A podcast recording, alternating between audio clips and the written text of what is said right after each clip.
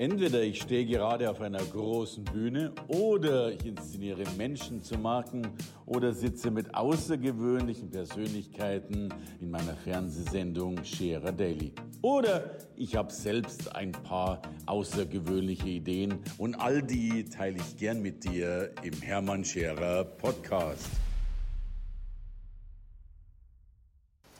Nicht nur, dass er die oberen 10.000 berät, er berät natürlich auch die Menschen, die schlichtweg mehr Geld haben wollen, die richtige Einstellung bekommen wollen zum Geld und natürlich es dann auch noch behalten wollen. Er gehört zu den Menschen, die hinter den erfolgreichen Menschen stehen.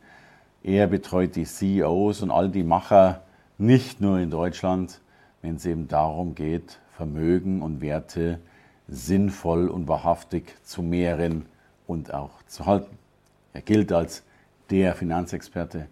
Drum bin ich froh, dass er heute hier im Studio ist. Herzlich willkommen, Ludger Quante. Vielen Dank, Hermann, dass ich heute hier sein darf. Ja, es ist mir eine große Ehre, Ludger. Schön, dass du da bist. Danke dir von Herzen.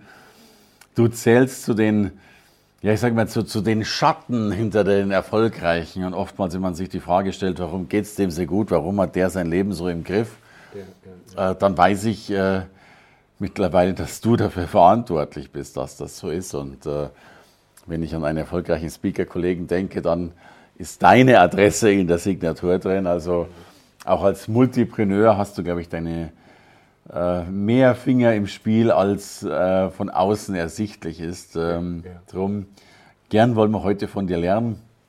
Wie kommt man überhaupt zu diesem Thema äh, Finanzen und, und Co.? Das ist wirklich eine sehr, sehr gute Frage. Ich habe das sozusagen auf dem siebten Bildungsweg gemacht. Okay, ich kenne noch die ersten sechs gar nicht, aber großartig, ja. Ja, also meine ersten Berührungspunkte mit dem Thema Geld hatte ich als kleiner Junge. Da war mhm. ich äh, so etwa, ich weiß nicht mehr ganz genau, wie alt ich war. Ich schätze mal so fünf bis sieben Jahre, mhm. wo ich in der, äh, in der Küche saß, auf der Küchenbank bei meinen Eltern. Ich habe noch vier Geschwister und äh, wir hatten in so einem Arbeiter-Doppelhaushälfte äh, gewohnt, 100 Quadratmeter mit sieben Personen. Kannst du dir ja vorstellen, wie das da aussah. Und an diesem Abend saß ich aber allein, alleine mit meinen Eltern dort und ähm, habe sie beobachtet. Mhm. Und jeder, der Kinder hat, der weiß, dass Kinder eine sehr gute Intuition haben, dass Kinder sehr gut spüren können.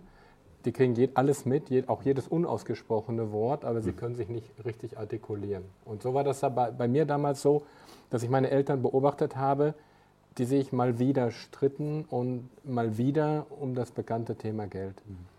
Und ich saß als kleiner Junge da und ich habe gefühlt, da, da, da stimmt was nicht. Das kann es nicht sein. Und ich habe mir damals eine Frage gestellt, warum tut ihr euch das an? Mhm. Ja, warum tut ihr das? Warum tut ihr euch das an? Warum kauft ihr euch Sachen, die ihr nicht braucht, von Geld, was ihr nicht habt, um Leuten zu imponieren, die ihr nicht mögt? Mhm. Meine Mutter hat damals 30 Wochenstunden gearbeitet. Mhm. Wir hatten noch einen Hund dazu. Wir mussten einen Garten haben, weil das Geld nicht gereicht hat. Mein Vater hat 40 Wochenstunden gearbeitet. Mhm. Hat er jedenfalls behauptet. Er war, zumindest war er 40 Stunden nicht da. Mhm. Also 70 Wochenstunden und das, hat, das Geld hat nicht gereicht. Okay. Ja, und damals war mir eines klar, das braucht kein Mensch. Und das ist nicht der Sinn des Lebens. 40, 70 Stunden zu arbeiten, um, um, um, damit es am Ende des Tages, am Ende des Jahres vielleicht noch für einen Gebrauchtwagen reicht und noch für einen Urlaub im Sauerland und ja. der, wofür aber noch mal Schulden gemacht wurden. Okay. Und da war mir klar, das braucht kein Mensch. Und dann wollte ich mit 18 Jahren oder 19 glaube ich sogar, ich war relativ viel, äh, viel Zeit in der Schule verbracht, ja, so nach dem Motto, was, was war das schönste, äh, die schönste Zeit in deinem Leben? Das waren die zehn Jahre in der vierten Klasse. Okay. ja, äh, ich glaube, mit 19 äh, wollte ich dann eine Ausbildung machen, da wollte ich tatsächlich zur Bank. Ja. Und dann äh, habe ich vermutlich eine Frage falsch beantwortet, denn der, der, der, der damalige Vorstand, das war halt eine Dorfbank ne, mit mhm. zwei Filialen, äh, wirklich Dorf. Und der hat mich gefragt, ähm, Ludger oder Herr Quandt, ich weiß gar nicht mehr, ob er mich gesiezt hat, auf jeden Fall hat er gefragt, ja, und wenn wir dich jetzt nicht nehmen, was machst du denn dann? Mhm. Da habe ich gesagt, ja, dann mache ich halt was anderes. Okay. Ja, weil, weil, resignieren und aufgeben, das hat es bei mir noch nie gegeben. Ja. ja? Und, und auch an der Sache festhalten. Und ich vermute, das war die falsche Frage. Da haben sie jemand anders genommen, die okay. vermutlich anders beantwortet haben. Und da war ich echt sauer. Da war ich so richtig, richtig sauer, habe mein Sparbuch aufgelöst und dachte, wenn ihr mich nicht wollt, dann werde ich es euch jetzt zeigen. Ja, und dann bin ich erst in den Konsumgüterbereich gegangen, okay. um dann äh, vor 20 Jahren dann in die Finanzbranche zu wechseln und bin dann quasi von hinten reingekommen. Ja? Und das mache ich jetzt seit über 20 Jahren, habe dann äh, sehr viel äh, gelernt durch Versuch und Irrtum. bin auf alle möglichen Seminare gefahren, habe mir alles Mögliche angehört und habe mir mein Wissen, was ich heute habe, einfach mühsam und, und, und langsam, aber sicher angeeignet durch Versuch und Irrtum, durch Fragestellung, äh, überall reingucken, überall reinschnuppern. Und das ganz das Wichtigste dabei ist, nicht alles glauben. Mhm. Das glaube ich. Ja. Nicht alles glauben, weil das war mein, mein, eines der wichtigsten Learnings. Ja, nicht alles glauben, was man einem erzählt. Gerade im Finanzbereich. Da wird so viel mit der Wahrheit gelogen. Ja, das glaube ich. Geht ja um die eigenen Interessen. Und ich finde es spannend, es ist ein schönes Bild, äh, wie viel wir machen aus, der Wut heraus. Ne? Weil, weil irgendwas ja, nicht geklappt hat, welche Energie wir dann kriegen, um es dann in irgendeiner Form hinzukriegen. Also Geld hat mich immer fasziniert. Ich weiß nicht warum. Ich hab, äh, kann mich sehr gut erinnern. Ich hatte ja meinen, äh, meinen ersten Ferienjob mit zwölf Jahren gemacht. Okay. Und ich habe immer gearbeitet, seit ich fast, kann man sagen, seit ich denken kann vorher, vorher halt zu Hause geholfen, im Garten, im Haus, im Haus äh, tapezieren, äh, anstreichen, Rolladen, äh, die Rolladen, wir hatten so Holzjalousien, wir haben das Haus selber renoviert, mein ältester Bruder und ich. Also ich habe, seit ich denken kann, habe ich immer gearbeitet, irgendwo. Und meinen ersten externen Ferienjob habe ich mit zwölf gemacht. Und ich habe den Leuten äh, immer ein Bauch, äh, Loch im Bauch gefragt, habe immer gefragt, was kostet das? Mhm. Mich hat immer interessiert, was kostet das? Ich wollte Verhältnismäßigkeiten haben. Mhm. Dann habe ich mir überlegt, wie kann man das günstiger machen? Mhm. Ja, wie kann ich mich besser organisieren? Mhm. Ich habe immer Löcher im Bauch gefragt, was kostet das?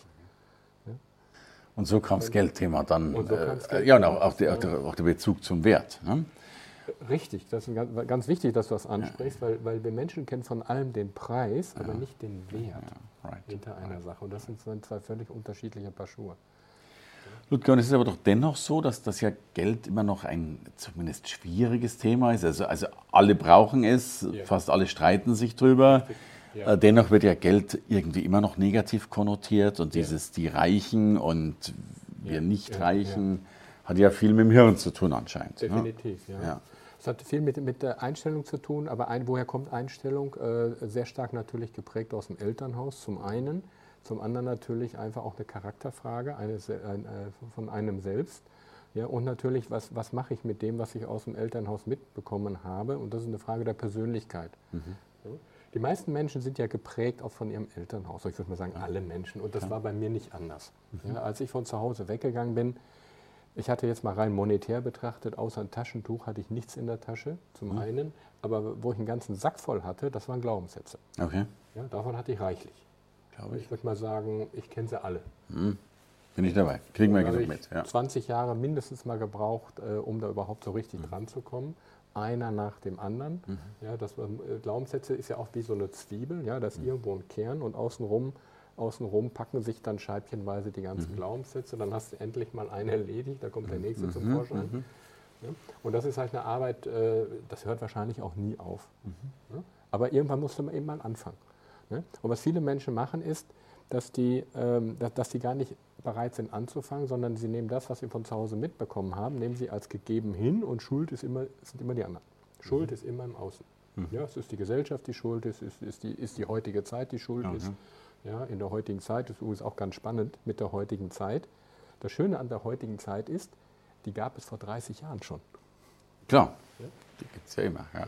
Vor 30 Jahren hat man die heutige Zeit schon. Ja. Ne? Und, und gefühlt war die nie besser. Ja. Aber in Wirklichkeit? In Wirklichkeit? Ist sie besser, oder? Ist, ist sie besser. Ja, definitiv. Ja. ja. Die heutige Zeit ist so, wie du sie siehst. Ja, ja. Ja, und es gibt, glaube ich, sogar ein Buch, das geschrieben hat, äh, dass man wirklich, also man an tausend Dingen analysiert. Es gibt weniger Armut heute, es gibt weniger Kriege und so weiter. Also, also die Welt hat sich ja dennoch absolut ins Positive entwickelt, auch wenn wir es so noch nicht sehen wollen. Richtig. Und das ist das, was, mich zum Teil auch wirklich wütend macht. Wirklich wütend macht, wenn, wenn Leute zu mir kommen, die stinken vor Geld ja. und erzählen mir vom Problem. Okay. Ja, das macht mich wütend, weil die haben das Leben nicht verstanden. Ja? Ich finde, dass jeder, der morgens aufsteht, mhm. gesunde Glieder hat, mhm. einen gesunden Geist hat, eine gesunde Familie hat und satt zu essen und ein Dach über dem Kopf. Der hat erstmal per se keinen Grund zum Klagen. Was die meisten dennoch tun. Was die meisten dennoch tun, richtig. Und die haben das Leben nicht verstanden. Nur um auf die Glaubenssätze zu gehen, jetzt denke ich ja schon, also wir, wir, ich kenne die Zahlen nicht so gut wie du, aber wir wissen, dass, dass ein, ein Großteil der Menschen auch in Deutschland in Armut lebt und auch ja. also gerade Kinder, also Altersarmut ist ein Riesenthema, Kinderarmut ist ein Riesenthema. Also, ähm, dann glaube ich, gibt es natürlich einen, einen, kleinen Teil, äh, der in großem Reichtum lebt. Richtig. Ja. Und sicherlich den größten Teil, der halt irgendwo dazwischen ist. Aber ja. dazwischen will ich halt dennoch sagen, eher mit der Tendenz nach unten als nach oben. Genau. Also tatsächlich ja Menschen, die im Mangel leben. Also, also meine These, genau. bitte äh, prüfe sie. Ich habe schon das Gefühl, dass 80 Prozent äh, der Menschheit in Deutschland eher den Mangel sehen, logischerweise, ja. auch im Mangel aufwachsen, was immer man jetzt unter Mangel, also Richtig. vielleicht kein echter Mangel, weil sie gesund sind, weil sie genug zum Essen haben, ja. aber dennoch halt äh, sich vielleicht die Frage stellen müssen, ob sie jetzt dieses Geld fürs iPhone haben oder nicht, Richtig. um ja. Menschen zu beeindrucken, die man nicht mag, wie du so schön gesagt hast. Ähm, also ist ja unser Gesamtglaubenskonstrukt ja wirklich ein, ein Mangelkonstrukt, ne, das wir ja, ja wahrscheinlich ja. ständig und immer wieder bekommen. Ja. Und dann natürlich, und da dürfen wir unseren Eltern gar keinen Vorwurf machen, die haben es von deren Eltern bekommen und wir kriegen es auch wieder und geben es im schlimmsten Fall an unsere Kinder auch wieder weiter. Ganz genau. Also die, wir Deutschen sind ja generell Meister im Verwalten des Mangels. Ja, schöner Begriff. Wir sind Meister im Verwalten des Mangels. Ähm, wir bekommen das ja schon vorgelebt. Hm. Nehmen wir mal die ganzen Arbeitsämter, mhm. beispielsweise das ganze Thema Hartz IV. Mhm. Ja, das sind ja alles nur Mangelverwaltungsorganisationen, wo Hunderttausende Menschen beschäftigt werden, Mangel ja. zu verwalten, ja. anstatt dass man einfach her sagt, nimm, lass uns diese Menschen doch mal nehmen, mhm. um mal irgendetwas nach vorne zu treiben oder das Leben der Menschheit in Deutschland angenehmer zu machen. Zum Beispiel in Pflegeberufen. Wir haben Pflegenotstand auf allen Ebenen. Wir haben keine Menschen mehr, die sich um ältere Menschen kümmern wollen. Mhm. Ja? Gibt es nicht. Ja. Aber wir haben genügend Menschen, die dafür bezahlt werden. Ich glaube, ich kenne jetzt die genaue Zahl nicht, aber es sind ungefähr 4 Millionen, die nennt man arbeitslos. Okay. Dann kommen die Hartz-IVler noch dazu, weil ja. die fallen ja, sind ja in einer anderen Statistik Richtig. drin. Das Richtig. heißt, wir haben mindestens 6 bis 8 Millionen Leute, die in der Lage wären, für die Allgemeinheit irgendetwas zu tun, aber sie tun es nicht, ja. werden bezahlt fürs Nichtstun. Und auf der anderen Seite haben wir Unmengen an Arbeit, die einfach nicht erledigt werden will. Ich persönlich würde das Wort arbeitslos erstmal komplett aus dem Duden bei Strafe verbieten. Okay. Wir haben keine Arbeitslosigkeit in Deutschland. Wir haben Leute, die fürs Nichtstun bezahlt werden und wir haben Leute, wir haben auf der anderen Seite Systeme, wo die Arbeit da ist, aber sie will keiner machen. Ja? Also ich, ich grenze mal ein paar aus, die wirklich arbeiten können, die es natürlich auch gibt und, und, ich weiß, ja. dass du die ja auch siehst. Definitiv. Aber ja, es gibt anscheinend Leute, die sicherlich irgendeine Arbeit machen könnten. Ja und diese nicht tun, weil natürlich auch unsere so Sozialstruktur so, so aufgebaut ist, dass ja. es ja auch anders besser funktioniert. Also, um da Missverständnissen vorzubeugen, ich, ich, ich, mein, ich will jetzt nicht auf Arbeitslose schimpfen, um ja, Gottes ja. Willen. Das System lässt es gar nicht zu. Ja. Ja? Wenn du als Arbeitsloser hergehen würdest und würdest sagen, ja, ich hätte jetzt mal Bock, da was auszuprobieren, dann kommen die sofort und sagen, wunderbar, dann streichen wir ihnen mal die Förderung oder, oder ja. ihren Lohn. Ja. Anstatt einfach zu sagen, probiert euch doch mal aus, gebt mhm. denen doch mal Freiräume den Leuten, mhm. dass man sich mal ausprobieren kann. Okay, schönes Das Bild, ist eher eine Systemfrage, das hat nichts mit den Arbeitslosen zu tun, kein Vorwurf, um Gottes Willen. Das ist eher eine Systemfrage. Wir sind nicht kreativ. Ja, ja. Weil Arbeit wäre da. Und das heißt ja sogar, ähm, Deutschland würde ohne all die, die ausländischen Arbeitskräfte gar nicht überleben können, ja. weil, weil viele Deutschen logischerweise viele Jobs nicht machen. Genau. Die natürlich noch. Ja, und wir hatten, wenn man mal die letzten 20 Jahre, 30 Jahre, zu meiner Kindheit, da gab es noch die Götter in Weiß, das waren die Ärzte. Heute ist ein Arzt nichts Besonderes mehr, sondern der Handwerker wird plötzlich zum Gott, Gott in Weiß ja, in Grün. Ja. Es will keiner mehr die Arbeit machen. Und es kann auch keiner mehr die Arbeit machen. Wenn du heute auf den Bau gehst, da spricht keiner mehr Deutsch. Hm? Da kommst du mit jeder Sprache weiter, aber nicht mehr mit Deutsch. Also klar, Systemfehler, verstanden. Äh, ein, ein Mindset-Fehler, also überhaupt das, das, das Denken. Ähm, und ich habe mir diese Frage vorher, äh, haben wir darüber gesprochen, was ist eigentlich Geld? Ist, glaube ich, eine Frage, die beantwortet werden muss. Ne? Um, um. Denn in meinen Augen ist Geld ja nur ein Abfallprodukt von etwas. Ne? Und mich mhm. würde deine Definition interessieren. Also meine persönliche Definition ist, dass Geld ist gleich gelebte Zeit. Okay. Das heißt, immer wenn ich einen Geldschein in der Hand habe, mhm. dann weiß ich, dass ein Mensch, im Zweifel ich selber, mhm. dafür gearbeitet habe. Das heißt, ich habe einen Teil meines Lebens, meiner Lebenszeit geopfert, mhm. um dieses Geld zu erwirtschaften. Das heißt, hinter jedem Geldschein, hinter jedem Geldstück steckt ein Teil gelebte Zeit. Wird der eine oder andere sagen, nee, nee, bei mir ist das aber anders. Äh, ich lasse ja die Puppen für mich tanzen. Okay, ja. Dann haben die dafür getanzt, die Puppen. Okay, also das ist nicht die eigene Lebenszeit, aber immer noch. Das ist die Lebenszeit anderer Menschen. Andere, ja. Oder der andere sagt, nee, ich habe ja geerbt. Nee, dann hat der Erblasser dafür getanzt. Mhm. Nee, der hat die Puppen dann, dann haben die. Ja, ja, egal, ja, ja, Es hat immer ein Mensch dafür gearbeitet. Schönes Bild. Deswegen muss man da sehr sorgfältig mit umgehen. Deswegen hat Geld auch eine besondere Beachtung verdient. Mhm. Also auch eine Wertschätzung. Mhm. Weil da ist ein Wert dahinter. Nicht, wegen, nicht, nicht der, der, der Geldwert, ja, ja. da wird man sagen, der wird ja immer weniger, sondern der Lebenswert. Ja. Das ist Lebenszeit. Der dahinter steckt. Und das ist für mich Geld, das ist gelebte Zeit. Schönes Bild. Ich sage immer, wir Menschen machen immer Tauschgeschäfte und wenn du Geld hast, genau. hast du in der Regel einfach nur gute Tauschgeschäfte gemacht, äh, um Geld zu bekommen. Und, und wenn ich Menschen erlebe, die, ich sag mal, jetzt 30 plus sind und nicht gerade krank sind oder alleinerziehend oder sowas genau. sind genau. und kein Geld haben, dann haben sie die Lebensvergangenheit schlecht getauscht.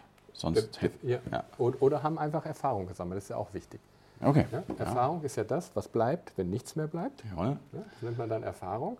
Und viele Leute sind nicht bereit, den Preis zu zahlen. Also ich, wir sehen das ja heute auch im, auch im Bereich der Speaker. Ja. Es gibt ja einige Speaker, die in den letzten Jahren so richtig nach oben gekommen mhm. sind. Und da guckt man immer darauf, äh, was sie heute haben. Was die Menschen vergessen ist, dass sie erst mal 20 Jahre mhm. Erfahrungen machen mussten, um diese Reife, diesen Reifegrad überhaupt zu bekommen. Und das ist etwas, was ich bei vielen Menschen heute, auch bei vielen jungen Menschen äh, vermisse. Die wollen immer ganz schnell nach oben und sie vergessen aber, dass sie einen Reifegrad brauchen. Und da halte ich es gerne mit Konfuzius, der sagte, und vieles war nur Blüte und reifte nicht. Okay. Und wir haben äh, die, die Auswirkung dessen, die haben wir erlebt vor 20, 25 Jahren. Da gab es noch im Aktienbereich den Segment des neuen Marktes. Mhm. Das waren Unternehmen, die aus dem Nichts heraus gegründet wurden. Ja. Äh, maximal noch eine Vision hatten, ja, okay. keine Ahnung, aber viele Mitarbeiter maximal noch eine Vision, wo sie vielleicht theoretisch mal hinwollen würden. Mhm. Und dafür hat man Millionen und Milliarden an der Börse bezahlt. Mhm. Für die Idee ja letztlich. Für die ne? Idee, ja. ja. Und weil alle das gemacht haben, sind natürlich alle da reingegangen, haben dort sehr viel Geld investiert. Und mhm. was daraus geworden ist, das haben wir nachher gesehen, mhm. verbrannte Erde. Right. Und ich hatte damals eine Freundin gehabt, die in einem, einem solchen Unternehmen gearbeitet mhm. habe. Und da hatte ich die Gelegenheit, mir das mal von innen heraus anzuschauen, wie sowas funktionierte. Mhm. Das war ein Joint Venture von der, zwischen Deutsche Bank und SAP. Mhm. Die haben eine Firma gegründet, die hatte irgendwo 35 Mitarbeiter. Mhm. Und Geld spielte gar keine Rolle in dem Unternehmen. Mhm. Die hatten drei Vorstände bei 35 Mitarbeitern. Das muss man sich mal vorstellen. Drei Vorstände. Jeder durfte das Auto fahren, was er wollte. Er musste nur die 1%-Regelung versteuern. Der Lehrling durfte eine S-Klasse fahren, wenn er wollte. Okay. Er musste es nur versteuern. Okay. Ja? Die hatten damals in der Abteilung Öffentlichkeitsarbeit, hatten die drei Mitarbeiter, okay. wo ich hingekommen bin und sagte, das ist doch ein Halbtagsjob, was ihr macht für eine Person. Ja. Ja? Und meine damalige Freundin hat ungefähr das Doppelte von dem verdient, was sie normalerweise mit ihrer Ausbildung in anderen Unternehmen verdient hätte. Ja. Das heißt, diesen Unternehmen fehlen jegliche Tugenden ja, ja, und jeglicher Reifeprozess. Ja, ja. Und deswegen verschwinden die auch alle wieder vom Markt. Wenn, wenn man nicht bereit ist, diesen Reifeprozess durchzustehen, ja, dann verschwindet man wieder vom Markt. Ich sage immer, Geld tötet Kreativität. Ne? Wenn, wenn, wenn du zu viel hast, dann Richtig kannst du alles kaufen, aber du ja. denkst nicht mehr nach. Äh, genau, ja. Also es, es, es, braucht wohl auch diese Leidensstrecke, logischerweise, ne? genau. eben um die Erfahrung zu sammeln und, und, die Dinge voranzubringen. Ja. Und das hat was mit, mit, mit, das hat was mit, äh, ja auch mit Energie zu tun. Mhm. Welche Energie herrscht in so einer Firma? Mhm. Ja, wenn wir eine verschwenderische Energie haben, ja, Verschwendung zieht Verschwendung an. Wut zieht Wut an, Druck erzeugt Gegendruck. Ja? Und diese Tugenden, das, das ist das, was ein Unternehmen dauerhaft stabil macht. Das ist wie mit einer Eiche auch. Oder nimm, nimm mal die Zirbe, ist ein schönes Beispiel. Die Zirbe ist ja ein, ein Hochgewächs, das heißt, die wächst oberhalb von 1500 Metern. Mhm. Da ist viel Wind, da ist viel Sturm. Die geht ständig so. Mhm. Und die Zirbe stellt sich auf die Umwelteinflüsse ein. Und deswegen ist sie besonders wertvoll für bestimmte äh, Holzprodukte. Saune zum Beispiel, nimmt man mhm. gerne Zirbenholz oder, oder äh, Betten, Schlafzimmer. Mhm weil die besonderes Harz hat und äh, die, die Ausdünstungen sehr gesund sind. Mhm. Das heißt, sie passt sich dieser schwierigen Wettersituation an. Mhm. Ja? Und viele Leute, die, die, die ähm, äh, schaffen es einfach nicht, diesen Wind auszuhalten. Ja. Ja? Ich vergleiche das gerne auch, wenn du mal in die Natur gehst. Wir können ja von der Natur unglaublich viel lernen. Geh mal durch den Wald, da stehen ja nicht nur Eichen. Klar sondern da steht unter der Eiche eine, vielleicht eine kleinere Birke, da steht mhm. ein Haselnussstrauß, mhm. da stehen äh, äh, Grasgewächse mhm. und, und, vielleicht ganz unten noch ein paar Grashalme. Ja? Und die funktionieren alle miteinander. Mhm. Ja, ich habe noch nie einen Grashalm gehört, was geschrien hat, ich will eine Eiche sein. Okay. Ja, die meisten Grashalme, die wir aber, jetzt menschlich gesprochen, ja. die meisten Menschen, die als Grashalme oder als Haselnussstrauch ihr Leben da fristen, die gucken immer nach der großen Eiche und sagen, ich will eine Eiche sein, ich will eine Eiche sein. Wenn nicht sogar eine Zirbe. Wenn nicht sogar eine Zirbe. Und wenn sie dann eine Eiche sind, dann stellen sie fest, dass oben in der Krone verdammt viel Wind ist. Mhm. Und dann sagen die, oh nee, das mit dem Wind, das wollte ich aber nicht. Ich mhm. wollte doch nur eine Eiche sein. Mhm. Ja, und was macht eine Eiche, wenn der Sturm zu stark wird? Die kippt um. Okay. Und der Haselnussstrauch ja, ja, macht sich ein Spiel draus. Okay. Und sagt, gut, dann komm doch, lieber okay. Wind. Schön. Und die meisten Menschen, die Haselnusssträucher, die wir haben, die wollen Eichen sein. Und wenn sie dann endlich eine Eiche sind, dann wollen sie den Wind nicht haben. Ja, ja, ja. Also klingt nach Deutschland sucht den Superstar. Wir wollen zwar, also sag mal, jeder will reich sein, aber keiner will reich werden. Genau. Jeder will, der vielleicht nicht die Optimalfigur hat, schlank sein, aber nicht schlank werden. Ja. Ähm, jeder will Eiche sein, äh, aber kein Wind aushalten. Genau. Ja. Und reich, reich sein ist ja auch kein Selbstzweck. Mhm. Ich kenne viele reiche Menschen. Ja. Aber die wenigsten sind wirklich glücklich. Glaube ich sofort. Da muss doch noch was anderes geben. Ja. Warum um Himmels Willen macht ihr aus eurem Leben nicht was? Mhm. Ja, wonach strebt ihr denn? Ja, ihr, habt gesunde, ihr habt eine gesunde Familie, ihr habt gesunde Kinder, ihr habt kein Recht, ihr habt, ihr habt auch noch Geld ohne Ende, ihr habt doch kein Recht, unglücklich zu sein. Und trotzdem schaffen die wenigsten Leute mhm. es neben dem Reichsein und neben dem Gesundsein auch noch glücklich zu sein. Mhm. Und da stelle ich mir schon die Frage, welchen Punkt gibt es da noch? Wo kann man den Menschen noch helfen?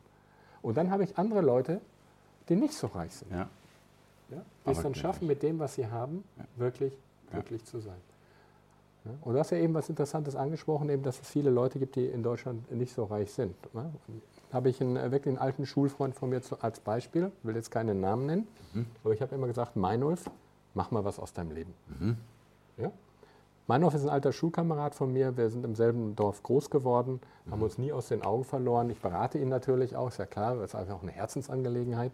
Und ich habe 20 Jahre lang gedacht, Gott sei Dank nur gedacht, mhm. Meinolf, mach doch mal was aus deinem Leben. Mhm. Mach mal Network Marketing. Ja? Du bist äh, Krankenpfleger, du kannst dich weiterentwickeln, du kannst Arzt werden, du hast das Know-how.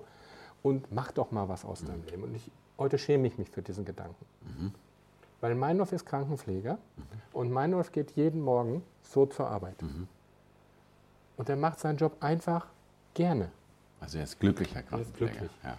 Ja, er hat trotzdem seine Finanzen im Griff. Er ist mhm. jetzt Mitte 50, so wie okay. ich. Hat jetzt sein Häuschen bezahlt, hat eine wunderbare Tochter. Mhm. mhm. Er hat was aus seinem Leben gemacht und bespaßt von morgens bis abends die gesamte Abteilung mhm. und trägt damit dazu bei, dass unsere Gesellschaft überhaupt funktioniert, dass die Menschen einen besseren Heilungsprozess haben. Genau. Und Schneller gesund werden. Schneller gesund werden. Und das sind die wahren Helden in unserer Gesellschaft, meiner Meinung nach. Nicht die Investmentbanker ja? und, die, und, und die Reichen und Schönes die Speaker Bild, ja. und die Finanzberater. Ja, und ja. ich gehöre auch dazu.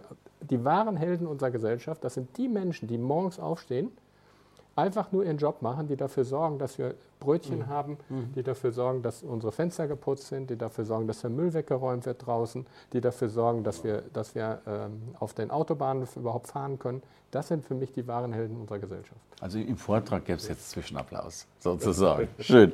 Ja, und, und tatsächlich, es gibt ja, glaube ich, diese Studie, die auch ganz klar sagt, und ich würde ganz gerne den Geldbedarf in zwei Gruppen unter, untergliedern.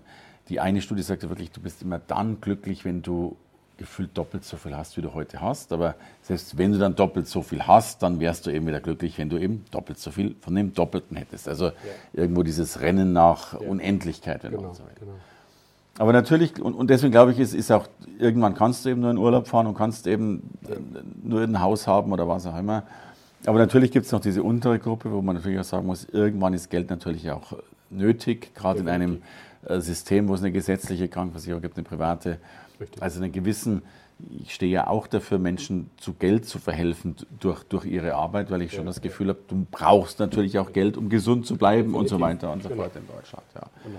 Also ich glaube, dass diese Unterscheidung eine große Rolle spielt dabei. Ne? Und, ähm, also Geld ist ein wichtiger Faktor. Wer, wer, glaubt, dass Geld nicht wichtig sei, der soll mal einkaufen gehen und an der Kasse die Tüte mitnehmen und sagen, das ist doch nicht wichtig. Genau. Das macht er noch nicht, das schafft er nicht das erste Mal. Geld ist ein ganz wesentlicher Faktor, weil man kann mit Geld nicht alles kaufen, aber man kann mit Geld sehr viel kaufen. Mhm. Also es ist einfach ein Unterschied, ob ich zum Arzt gehe und sage, mach was nötig ist, hier ist die Kohle. Genau. Oder ob ich sagen muss, ich bin gesetzlich versichert und mach es bitte nicht so teuer. Ja, das right. ist nun mal eine andere Behandlung. Stimmt. Ja, das ist so. Deswegen ist Geld ein ganz, ganz wichtiger Faktor, gar keine Frage. Ja? Und die Frage ist natürlich, also die viele Menschen stellen ja, äh, gerade wenn die in den unteren Einkommensgruppen sind, ja, ja, der kann ja gut reden, der hat es ja geschafft. Da sage ich, ja, gut, klar. Aber ich war auch mal ganz unten. Mhm. Und zwar ganz, ganz unten. Ja, da, wo viele Menschen heute auch sind, nämlich mit nichts in der Tasche. Was können die denn machen? Was, was kann man den Menschen mitgeben? Also ich denke, äh, das ist ja auch das Schöne, du kannst die, die, die, ganz Großen und ganz Reichen beraten, was du ja auch äh, sehr erfolgreich tust.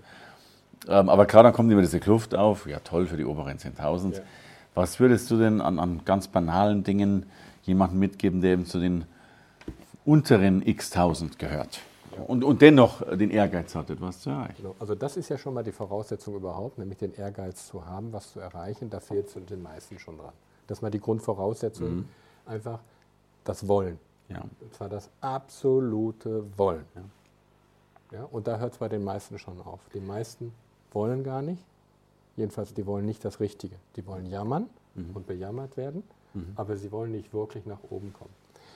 Weil zu dem Wollen gehört auch Verantwortung übernehmen. Right.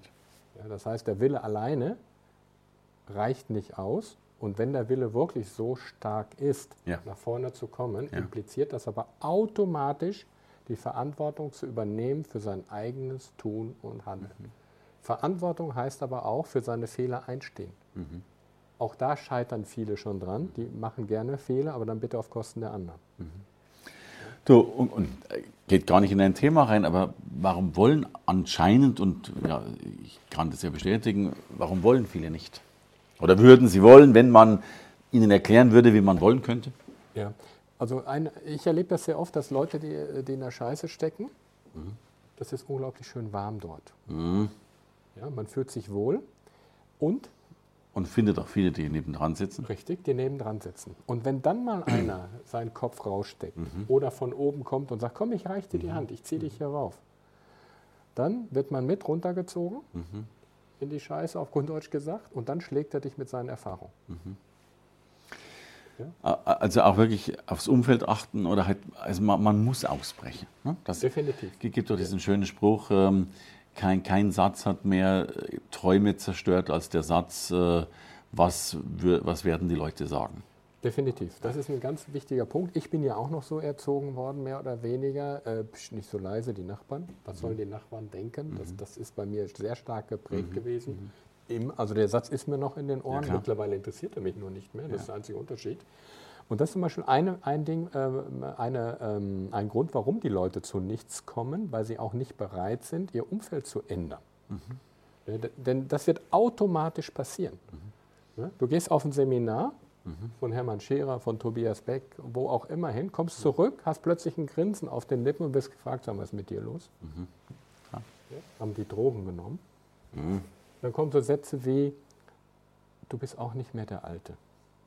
Und da kippen die meisten schon um. Ja. Anstatt zu sagen, Gott sei Dank. Ne? So wie es Mark Twain schon sagte, als er jemanden getroffen hat, nach ja. vielen, vielen Jahren.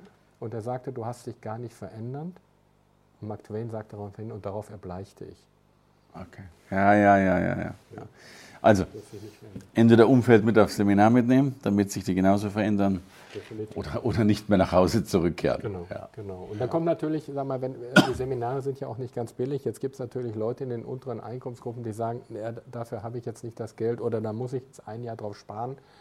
Ähm, Wissen ist heute frei verfügbar. Mhm dann hör eben auf, abends in die Glotze zu schauen. Mhm. Ja, wenn ich abends Fernseh gucke, das passiert mir ab und zu mal, wenn ich, wenn ich wirklich keine Lust mehr auf irgendwas habe, mhm. dass ich da einfach durchzeppe. Und wenn ich ja. mir dann anschaue, was dort an Programmen läuft, dann hat man eine leise Ahnung davon, warum das Ding Flachbildschirm heißt. Okay. Ja, und dann stell, stell, stelle, dass man mal dieses Abendprogramm, könnte man zum Beispiel mal Videos von Hermann Scherer angucken. Ja, Videos von Tobias Beck. Noch, noch bessere, aber ja. passt. Ja, es ist alles da.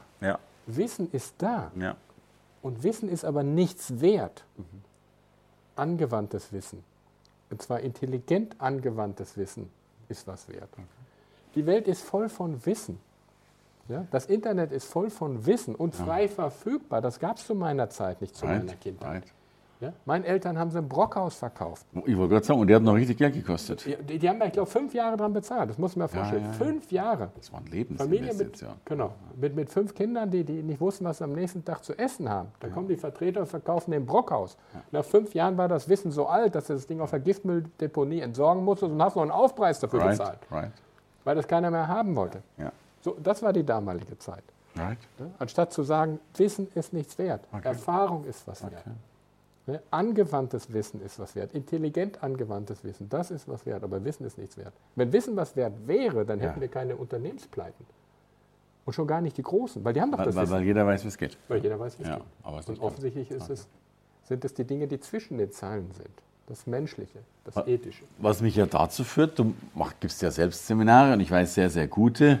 Erzähl, was, was, was was lernen oder was erfahren wir da drin ähm, in deinen Seminaren? Also in erster Linie, in dem ersten Seminar arbeite ich wie eine Krähe. Mhm. Ich pick erstmal den Dreck raus. Okay. Ja, weil die Leute sind völlig gaga, erstmal wenn es um das Thema Geld geht. Die denken, das Geld wächst auf den Bäumen, ich muss es nur pflücken. Okay. Ja, was sie alle vergessen ist, dass wenn ich, wenn ich äh, Geld verdienen möchte, verdienen kommt von dienen, kommt von ja. Mehrwerten. Okay.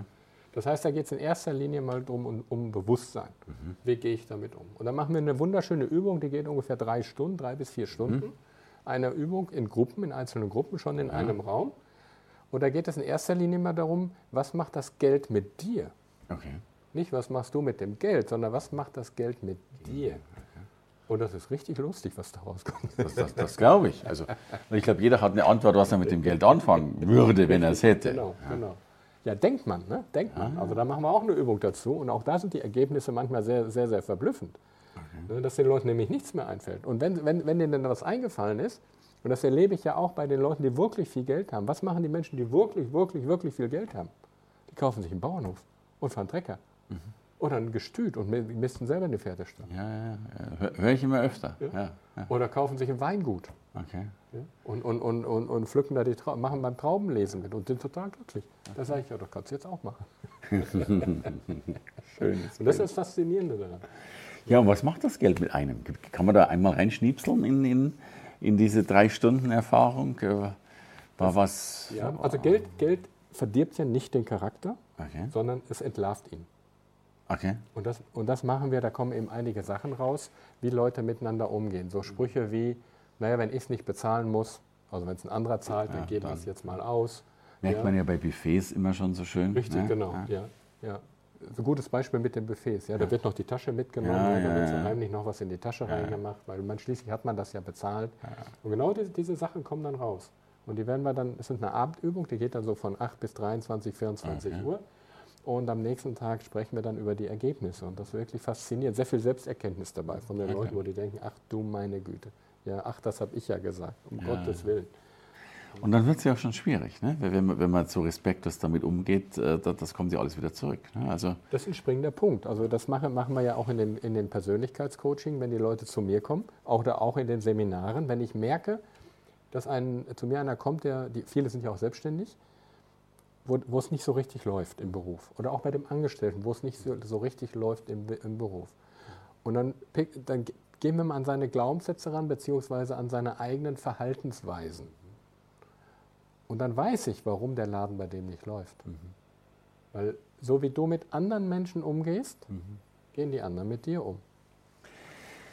Aber da darf ich dir nochmal eine, eine, und ich mache die These jetzt bewusst mal sehr provokativ.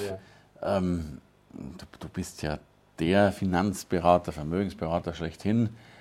Und auf der anderen Seite, und ich kenne dich ja auch so gut, wissend, dass du ja immer, dass dir ganz viele Dinge wichtig sind. Eben dieser respektvoller Umgang, diese Werte. Und ich weiß, wie, wie wohlwollend du dein Umfeld und die ganze Welt behandelst, was ich, äh, wo du mir ein großes Vorbild bist. Will das nicht sogar heißen, dass, ich übertreibe es ein bisschen, dass es gar keine Geldberatung gibt, sondern es gibt eigentlich eine Art Lebensberatung, es gibt eine Mindset-Beratung, es gibt eine weil Geld dann eben tatsächlich Abfallprodukt von ja. Erfolg ist, logischerweise. Hurra, welche Erkenntnis. Ja. Ähm, und gleichzeitig wiederum der Erfolg natürlich Abfallprodukt ist von erfolgreichen Verhaltensrichtlinien, wenn, man genau. so will. Ja. ja. im Grunde genommen ist das, äh, das, das, was ich mit dem Thema Geld mache, ist vielleicht nur 20 Prozent meiner Arbeit. Okay. Der Rest ist Persönlichkeitsentwicklung. Okay. Die spiegelt sich aber im Geld. Absolut, klar. klar. Weil das mit dem Geld, das kann ich so, das mache ich seit 20 Jahren. Ja. Aber das bringt gar nichts und deswegen mache ich jetzt auch Seminare. Das habe ich ja früher nicht gemacht. Ah, ja, ja. Ich habe einfach festgestellt, wenn, wenn ich nicht an die Urfesten gehe, mhm. der Persönlichkeit, mhm. dann ist alles das, was ich erreicht habe, fällt irgendwann zusammen wie ein Kartenhaus. Okay. Das heißt, wenn ich dem, nicht dem die Glaubenssätze nehme, wenn ich, nicht, wenn ich dem nicht, nicht einen Spiegel vorhalte und sage, guck mal, das bist du okay. heute ja. und das kannst du morgen sein. Mhm dann ist das, was ich im fachlichen Bereich mache, nicht so erfolgreich, als wenn ich den erst einmal die, die, die Zähne ziehe, ja, also, also ja. den Dreck ja, rauspicke, die Glaubenssätze aufdecke und dann arbeiten wir fachlich gesehen an der tatsächlichen Strategie. Deswegen mache ich zwei Seminarformate. In dem ersten Seminar, in dem ersten Seminar picke ich den Dreck raus. Ja, genau. Dann gibt es vielleicht noch bei Bedarf ein persönliches Coaching dazu. Mhm.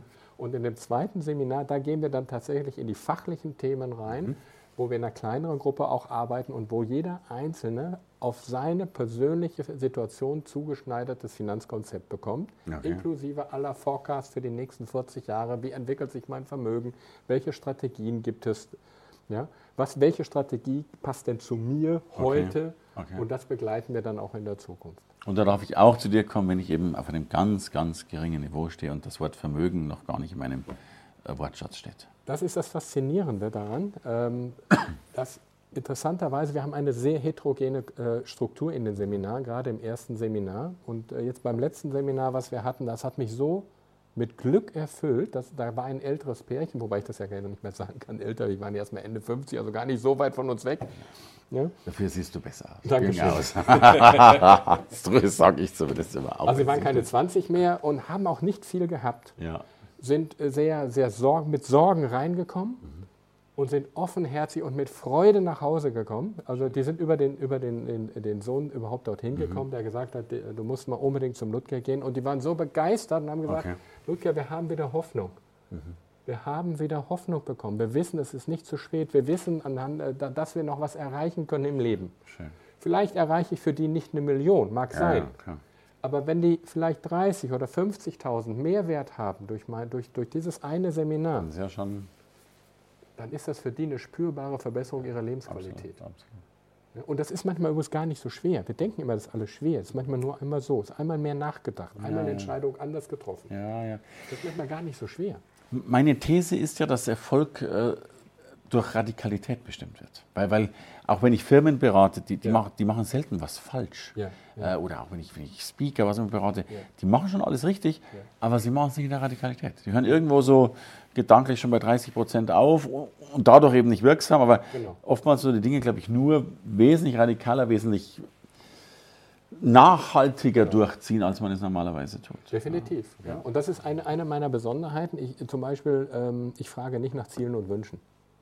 Das ist völliger Was Bullshit. wahrscheinlich über 90 Prozent deiner Kollegen tun würden. Richtig. Ja. Das ist völliger Bullshit. Ja. Weil, weil wüs, wüs, wüsste mein Gegenüber, was er wollen würde, wäre er doch gar nicht bei mir, weil er könnte das nämlich selber. Um zu wissen, was man will, muss man die Alternativen kennen. Okay. Muss man wissen, was geht denn überhaupt. Und letzt, in letzter Konsequenz wollen die Leute nur alle immer nur dasselbe. In letzter Konsequenz wollen sie nicht betrogen werden. Okay. Die Menschen haben keine Angst davor, Kapitalverluste hinzulegen. Mhm. Ist nicht schön, okay. passiert aber. Aber das größte, das größte Problem ist, wenn man das Gefühl hat, man wurde betrogen. Bei der Geldanlage. Bei der Geldanlage. Ja. Ja, und das ist leider Gottes auch so, aber alles legal. Mhm. Ja, ja, Nach meinem Empfinden ist vieles legaler Betrug, was okay. draußen passiert. Zum Beispiel die deutsche Lebensversicherung gehört dazu, das vom Konzept her. Nach meinem Empfinden ist das legaler Betrug am Kunden. Rechtlich gesehen ist das absolut sauber. Ja, ja. Okay. Aber ich finde es trotzdem okay. nicht in Ordnung, weil man den Menschen damit Sand in die Augen streut. Okay. Weil eben auch spüren, dass sie irgendwo Geld anlegen und weiß Gott was tun, Richtig. aber am Schluss eben keins haben. Richtig. Ja, und, und, genau, ja. und, das Betrügerische erleben wir ja auch, wenn wir an, an, unser Rentensystem denken. Also wir werden alle wesentlich älter und da muss ich, noch, muss ich noch nicht rechnen können, um zu wissen, dass ein Mensch, der, der mittlerweile äh, gern 100 Jahre alt werden wird, der irgendwo bis 30 studiert, äh, mit, mit 62, äh, 63 in Rente geht, also 63, 33 Jahre maximal arbeitet, ja. also von 33 Jahren Arbeit äh, nicht, nicht 100 Jahre leben kann, genau. logischerweise. Genau. Ja. Das, das, sind mehrere, das, sind mehrere Betrugsfaktoren drin. Das, der erste Betrugsfaktor ist die Tatsache, dass wir den Leuten erzählen, die Rente reicht nicht. Mhm. Und die Rente an sich ist gar nicht unser großes Problem. Okay. Natürlich auch. Ja. ja. Aber das größte Problem liegt ganz woanders und darüber hat noch nie einer gesprochen. Jetzt bin ich neugierig. Das größte Problem liegt im Gesundheitssystem. Okay.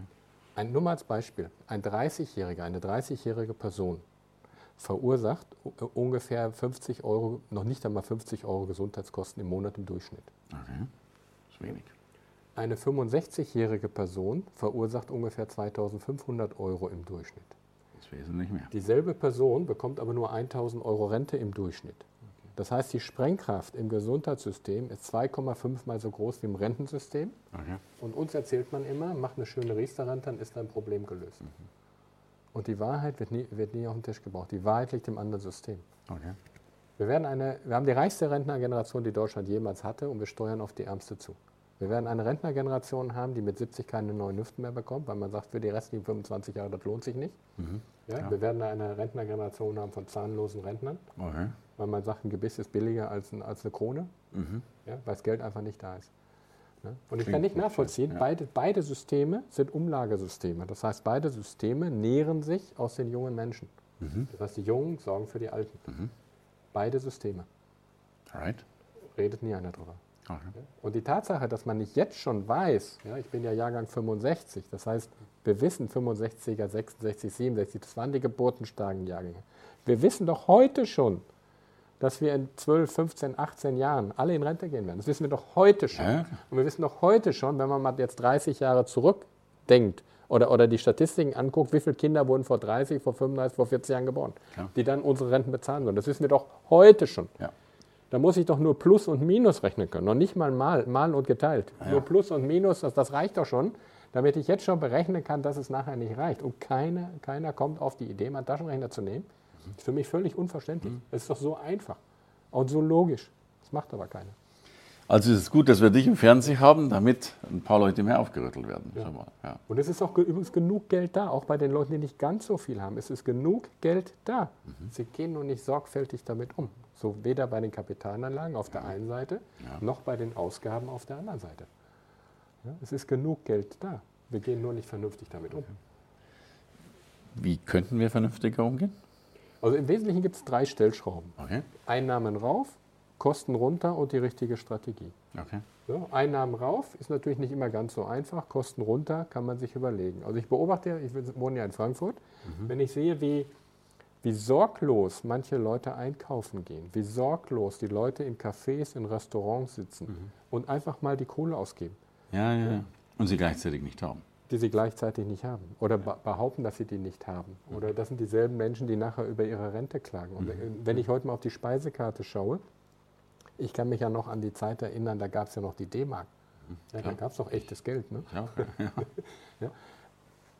Ich kann mich noch erinnern, da war ich, wie alt war ich? Ja gut, schon eine Weile her, zugegebenerweise. Aber selbst wenn man mal mit 3% Inflation rechnet, ein Krüstchen, das war so ein Schnitzel mit Spiegelei drauf, mhm. war, hat in Lippstadt damals, mhm. da war ich gerade so in der Ausbildung fertig, 13 D-Mark 50. Hat mich mal so ein Vertreter eingeladen, ich war stolz wie Bolle. Mhm. 13 D-Mark 50. Ja.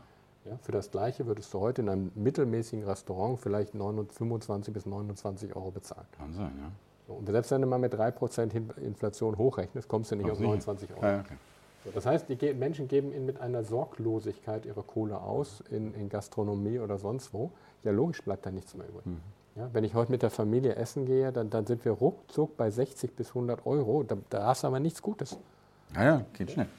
Und da gibt es eben Menschen, die machen das dreimal die Woche. Okay. Da gibt es eben Menschen, die, die, oder, oder auch Studenten, ja, in Frankfurt sehen wir also ja alle, die geben für einen Cocktail mal 10, 12 Euro aus mhm. dem Amt. Mhm. Wäre ja gar nicht schlimm, wenn man sagen würde, ein Cocktail, noch Fläschchen Wasser ist der Abend gelaufen. Nee, nee, es muss ja noch der zweite okay. sein und okay. vielleicht noch der dritte. Ja? Das macht keinen Sinn. Also, Gut, bei dem vierten macht es wieder Sinn. Ja? ja.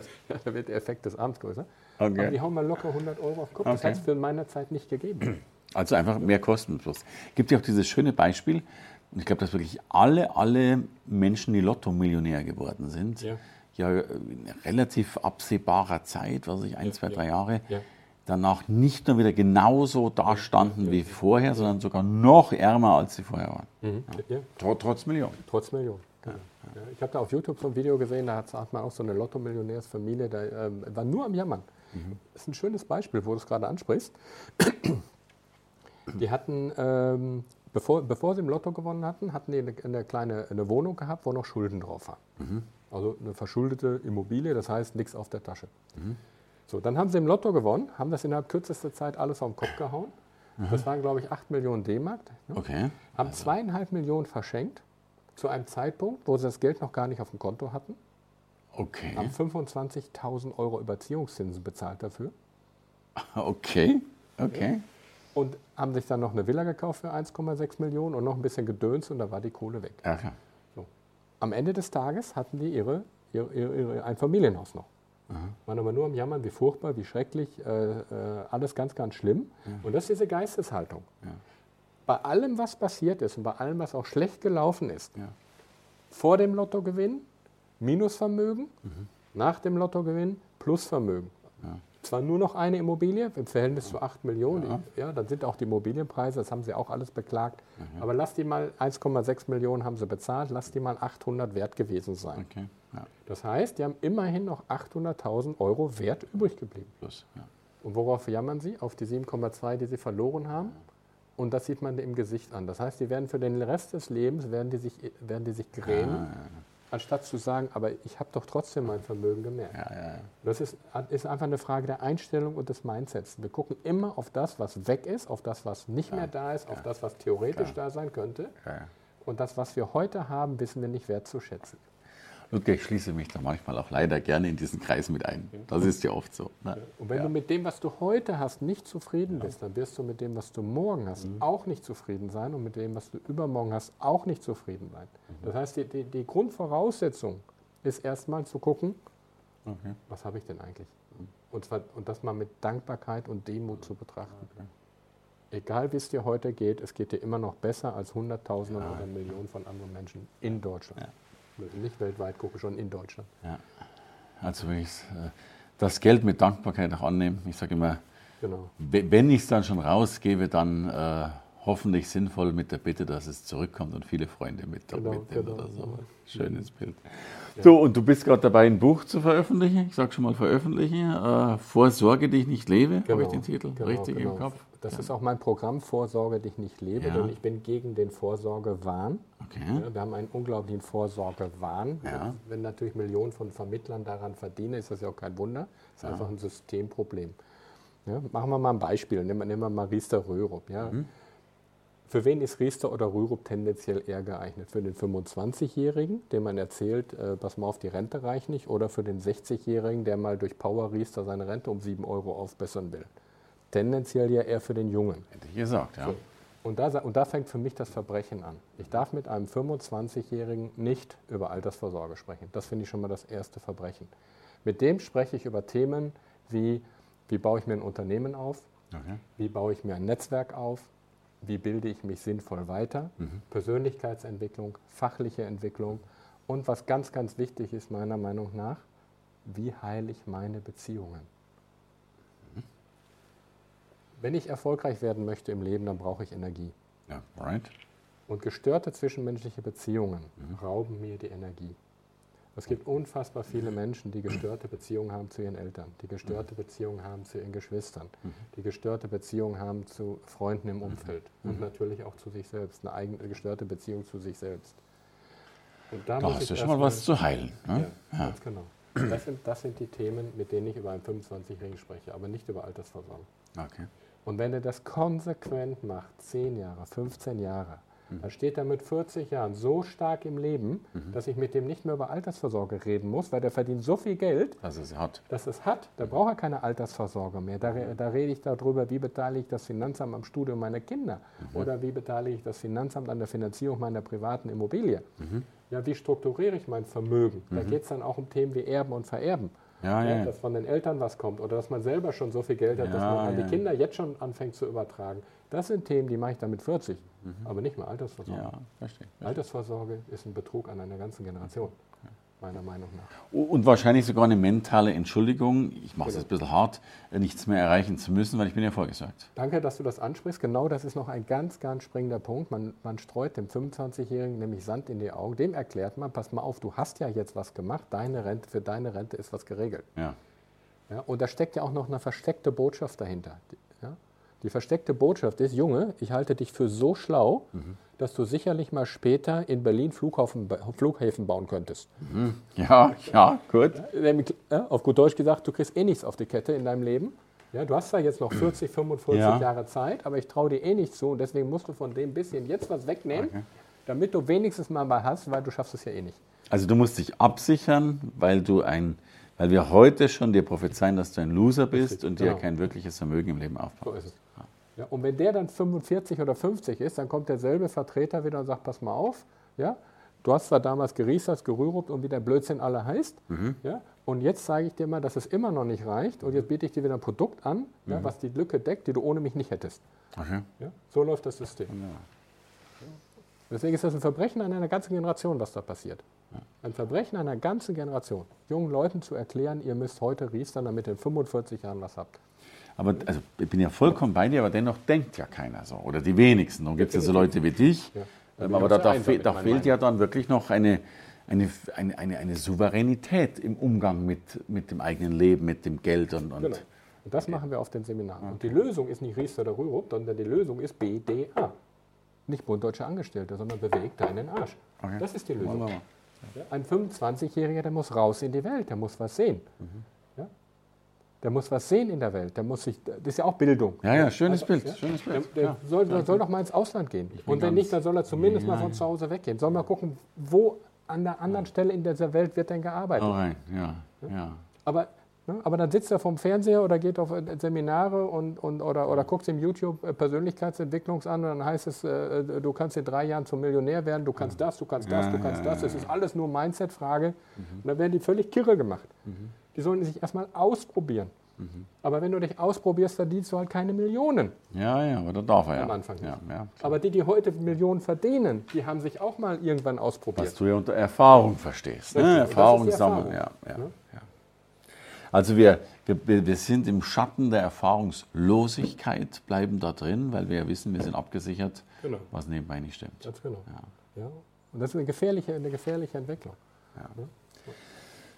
Woran liegt das denn überhaupt? Äh, also, meine, also wenn ich nochmal auf Finanzen gehe, meine Zahlen, die ich so grob im Kopf habe, sagen, es gibt in Deutschland ziemlich genau eine Million äh, Millionäre, mhm. ähm, 80 Millionen äh, Einwohner grob.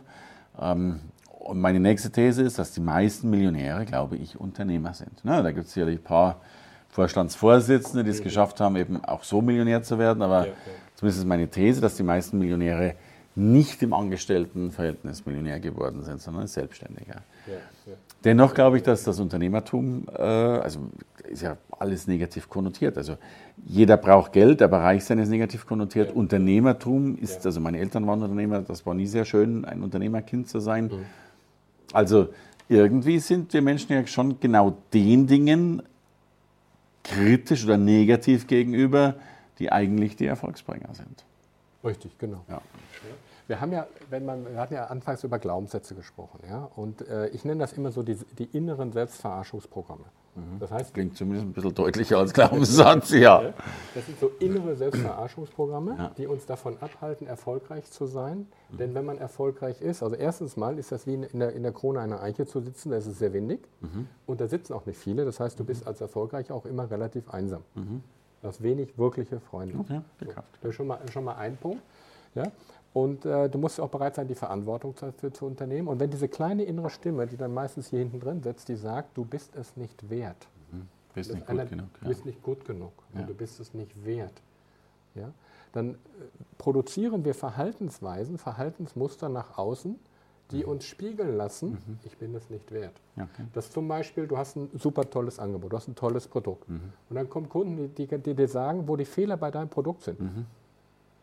Wo du denkst, wie kann das sein? Ist doch so gut. Mhm. Also kriegst du gespiegelt, ich bin nicht ja. gut genug, mein Produkt ist ja. nicht, meine Dienstleistung ja. ist nicht gut genug. Das heißt, das Außen spiegelt dir eigentlich das Innen. Mhm. Das ist eine ganz wichtige Botschaft. Einfach guck im Außen, was ist da los, mhm. weil das spiegelt dir dann innen.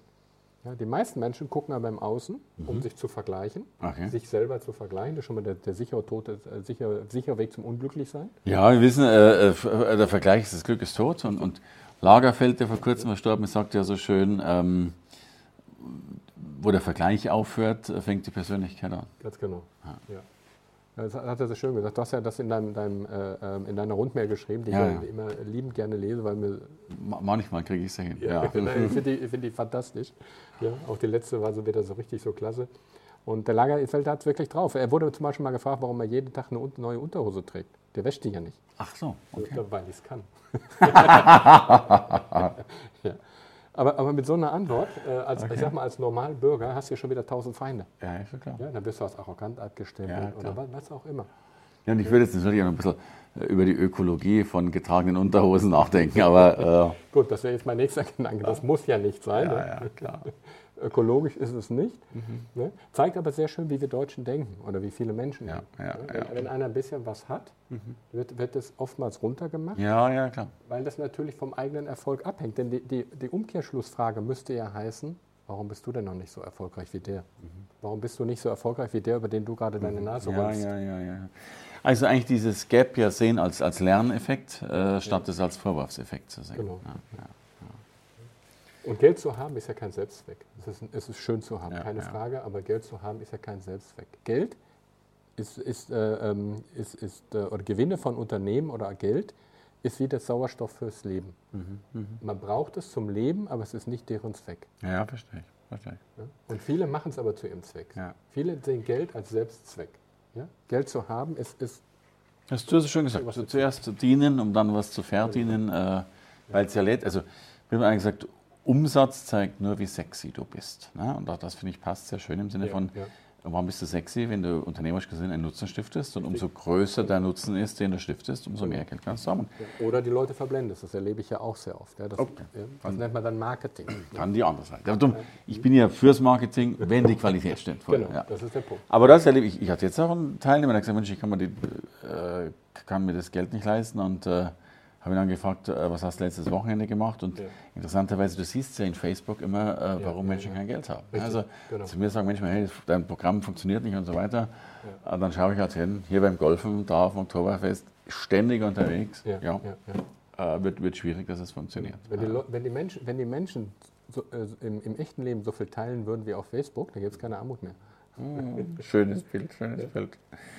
Das gefällt mir. Zum Teil gibt es ja die Geschichte, weil ich glaube, ich, ich, ich, mir ist beim Geld immer wichtig, die, die positive Lanze zu brechen. Ja, ja. ja, ja. Sorry, wir haben ja wirklich auf das Gefühl, Geld, Geld, Geld, aber die, Geld ist ja erstmal neutral. Die Frage ist ja, wa- was stellen wir damit an? Genau, genau. Und ich finde, dass es viele, viele Möglichkeiten gibt, was Gutes anzustellen. Wir haben, Definitiv. wir haben jetzt im im Kindergarten was erlebt. Äh, mein Sohn musste zwei Euro mitbringen im Kindergarten, weil der Nikolaus, also zur Nikolauszeit, äh, weil der Nikolaus kommt. Und Ja. Wenn die alle zwei Euro dabei haben, dann macht er eine Nikolausaufführung. Und ich habe Ja, die Zahlen gar nicht mehr im Kopf, aber Ja. es hätten irgendwie 16 Kinder zwei Euro mitbringen müssen. Mhm. Jetzt kommt eine harte These. Manche Eltern haben, glaube ich, die Kinder gar nicht mehr hingelassen, weil hätte ja zwei Euro gekostet. Mhm. Also kurzum, es waren am Schluss nur zwölf Kinder da. Mhm. Ähm, und dieser Nikolaus ist gekommen, sagt, hey, es sind ja gar keine 16 Kinder mehr, fehlen ja vier mal zwei Euro, also lächerliche acht Euro. Und dann ist dieser Nikolaus ohne Nikolaus-Show wegen fehlenden acht Euro nach Hause gegangen. Und unser Sohn heulend gekommen, weil er gesagt hat, Mensch, ich dachte, da passiert jetzt was mit dem Nikolaus. Ja. Ja. Und das ist jetzt ein klitzekleines Beispiel, aber Ja. man musste mal diese 8 Euro in die Hand nehmen, damit Kinder ihren Nikolaus haben und Ja. natürlich auch noch ein paar vernünftige Geschichten. Ja. Ja. Das ist ein wichtiger Punkt, den du ansprichst. Ähm, äh, ein- einmal mit dem Geld kann man was Vernünftiges machen, man kann aber auch ohne Geld was Vernünftiges machen. Ja, ähm, gerade wenn es darum geht, mit dem Geld was Vernünftiges machen, äh, zu machen, zum Beispiel Kinder zu unterstützen, und zwar in Deutschland. Wir gucken immer über die Landesgrenzen, wie schlecht das in der Welt, äh, alles in der Welt ist, weil wir die Augen verschließen vor dem Leid in unserem eigenen Land. Es gibt über eine Million Kinder, die unterhalb der Armutsgrenze. Allein in der Stadt Köln gehen 15.000 Kinder jeden Morgen ohne Essen zur Schule. 15.000 nur in der Stadt Köln. Wow. Wenn ich das mal auf die Bundesrepublik. Ja? Neulich gehört, im, im Hunsrück wird jedes, jedes siebte Kind sexuell missbraucht. Right. Das, das macht mich wütend. Das macht mich richtig, richtig wütend. Mit Recht. Und da können wir ansetzen. Und da können wir mit dem Geld was tun. Können Organisationen unterstützen, die sich damit beschäftigen, können Kindern in der Schule Essen geben oder eine Betreuung geben. Da kann man mit Geld mal endlich was Positives machen. Und wenn die Leute sagen, ja, ich schicke ja mein Kind ja nicht, in die, nicht zum Kindergarten, wenn die zwei Euro mitbringen sollen, ich habe ja kein Geld, für mich ist das viel, dann kann man auch ohne Geld was erreichen, indem man nämlich einfach mal den Krempel sein lässt, eben nicht kauft, der nichts bringt. Ja, wenn ich heute mal durch den Fängt mit Supermarkt gehe, Zigaretten an, häufig. Genau. Ja. ja, da kannst du heute geschälte Kartoffeln im Glas kaufen für 2,69, da werde ich kirre. Hm. Ja? Ich kenne das so, wir hatten früher auch kein Geld. Wir sind zum Bauern gegangen und haben uns einen Zentner Kartoffeln 260 einen halben Zentner gekriegt. Ja. Genau. Ja, ich glaube, 20 Mark haben wir dafür bezahlt damals. Gab es ja noch echtes Geld. 20 Mark Zentner Kartoffeln hat ein halbes Jahr gereicht. Da wurde in der, in der, in der Garage, was früher mal Schweinestall war, wir haben so einen Kartoffelkorb gehabt. Da kam so Mehl drauf mit Zeitungspapier und dann hat das gehalten. Und dann sind wir jeden Tag dahin und haben die Kartoffeln geholt und haben sie geschält. Kannst du heute kaufen, 2,69 pro Glas. Und das Glas wirfst du anschließend auch noch weg. Was für eine Verschwendung. Ludger, Das nennt man Ausgabenrendite, Ja. einfach Sachen. Oder nimm mal, nimm mal Rotkohl. Ja, da kostet ein Glas Rotkohl, ich weiß nicht in welcher Qualität, irgendwie 1,50, 2 Euro, kaufst du dir einen Kopf, kostet dann 99 Cent, hast du 5 bis 10 Portionen je nach Kopf. und das ist schnell gemacht. So, das, das, geht einfach. Und dann hast du noch eine Top-Qualität, hast es noch selber gemacht, fühlt man sich, wenn man gerne kocht, wie ich, fühlt man sich auch noch gut dabei. Ja, das sind Sachen, wenn einer kein Geld hat, dann kann er da genau da sparen. Und sparen heißt für mich nicht verzichten. Sparen heißt nur das, was ich sowieso brauche und haben möchte, einfach sinnvoll zu bekommen. Lieber Ludger, heute ist klar geworden, du bist nicht nur ein genialer Finanz- und Vermögensberater, sondern auch ein wunderbarer Lebensberater. Denn ich glaube, wir mit dir in Zukunft mehr Energie, mehr Kraft, mehr Vermögen und sogar noch ein besseres Essen. Ich danke dir herzlich für dieses wunderbare Gespräch. Dank, danke, Dr. Quante.